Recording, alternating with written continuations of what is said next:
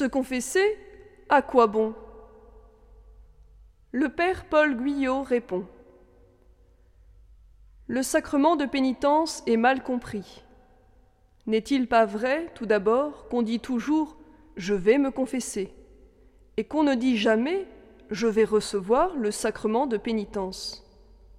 Question de vocabulaire? Non. Il s'agit d'une grave erreur de perspective qui fausse tout le problème. La confession n'est que la préparation au sacrement. L'acte d'humilité qu'elle provoque est la meilleure manière de provoquer en soi une contrition sincère et d'apprendre à se connaître afin de lutter contre le péché. Le sacrement, c'est le don que Dieu nous fait par l'intermédiaire de son prêtre, pardon de nos fautes, enrichissement de notre vie surnaturelle, lumière, force, paix dont nous avons tant besoin. Ce sacrement sanctifie notre effort personnel pour nous perfectionner. Il nous unit à la passion rédemptrice du Christ et l'effort de sanctification de l'Église. Essayons de répondre à quelques-unes des objections que nous faisons les uns et les autres à son sujet. La première objection que nous entendons bien souvent est je ne me confesse pas parce que ce sont toujours les mêmes péchés que j'ai à dire. Heureusement que chaque chrétien n'en invente pas de nouveaux. Mais c'est justement parce que nous avons pris l'habitude de tel et tel péché qu'il faut recourir au remède qui pourra déraciner l'habitude acquise. Ne pas se confesser la renforcerait encore.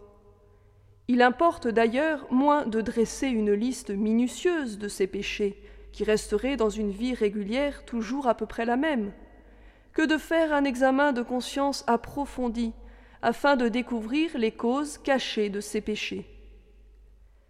Il n'est pas nécessaire d'entrer dans des détails sans importance. Il faut se reconnaître pécheur humblement, avouer ses fautes sincèrement, et surtout montrer, afin de les extirper, quelles en sont les racines profondes. Le sacrement reçu fréquemment apportera la force nécessaire. La deuxième objection que nous entendons bien souvent est Je ne me confesse pas parce que je n'ai rien à dire. Rien de très grave peut-être, mais toutefois, n'y aurait-il pas là de l'orgueil? Il semble aussi que l'on est resté souvent à son examen de conscience d'enfant. La vie adulte crée d'autres devoirs, d'autres obligations. Il faut savoir s'examiner dans la réalité, dans les limites de son devoir d'état présent, dans ses rapports familiaux, professionnels, sociaux, dans ses responsabilités de chrétien. Il faut se faire guider par son confesseur pour s'établir un examen de conscience correspondant à son état. C'est donc en se confessant régulièrement qu'on apprendra à se bien confesser.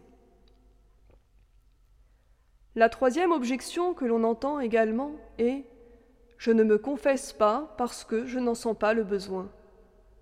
N'est-ce pas plutôt parce qu'on a perdu le sens du péché?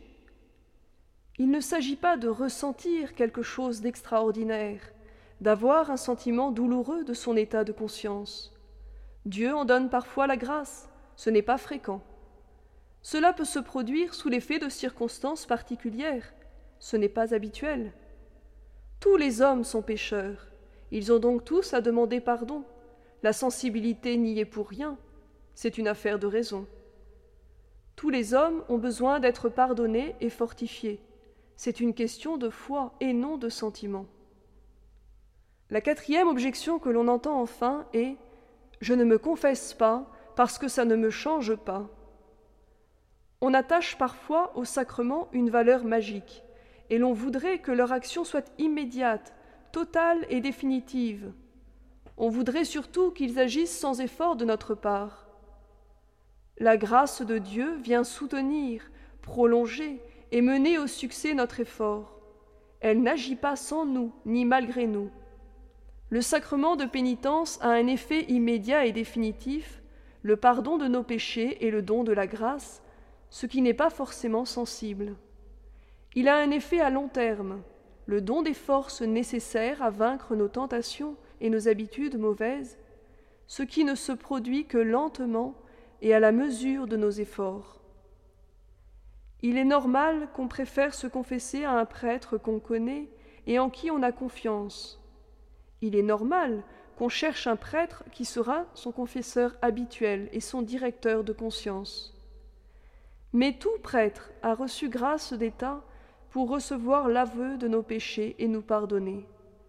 Il faut voir en lui le représentant de Dieu et non l'homme. Il est certain qu'un véritable progrès spirituel n'est possible que si l'on accepte de se laisser guider par un prêtre qui a appris à connaître l'âme qui se confie à lui. Et il est bon d'avoir un confesseur habituel en qui on a toute confiance. Il ne faut pas tout de même oublier que c'est Dieu qui agit dans le sacrement et que tout prêtre, quelle que soit sa valeur humaine, est revêtu des pouvoirs du Christ.